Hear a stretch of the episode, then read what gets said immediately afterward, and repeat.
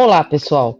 Aqui é a Fabiana Gatti, atuo na área de acesso ao mercado e economia da saúde e vamos falar um pouquinho mais a respeito da consulta pública 41, que trata dos limiares de custo-efetividade nas decisões em saúde. É, pensando nesse processo, em 2021 foi publicado um documento de mesmo nome que trata de um levantamento preliminar de abordagens metodológicas disponíveis para começar a discussão de uma adoção desses limiares de custo-efetividade nas decisões em saúde.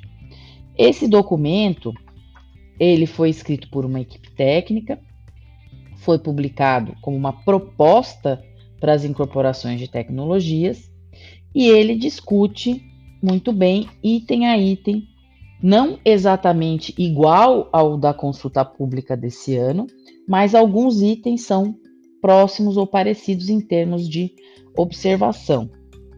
Então, quando a gente fala uh, de limiar de custo-efetividade, é algo inevitável, porque o limiar de custo-efetividade existe no mundo todo. Né? Se a gente for pensar né, nos clássicos limites aí de 50 mil dólares nos Estados Unidos, as 20 mil libras esterlinas na Inglaterra, tudo isso já foi é, muito discutido né, por todo mundo nos sistemas de saúde, foram discutidas várias é, propostas metodológicas, né?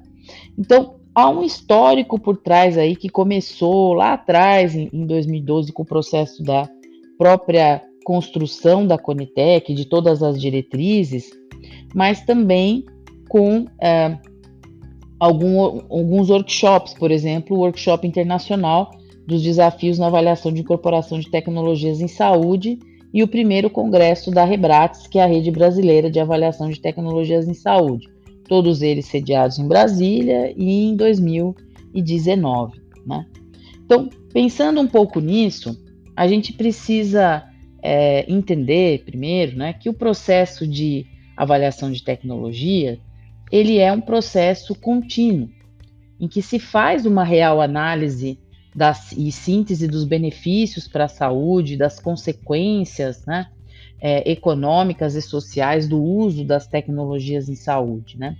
E dentro disso é, é um processo multidisciplinar que vai utilizar métodos explícitos para tentar determinar o valor de uma tecnologia é, de saúde, em saúde, em diferentes momentos do seu ciclo de vida.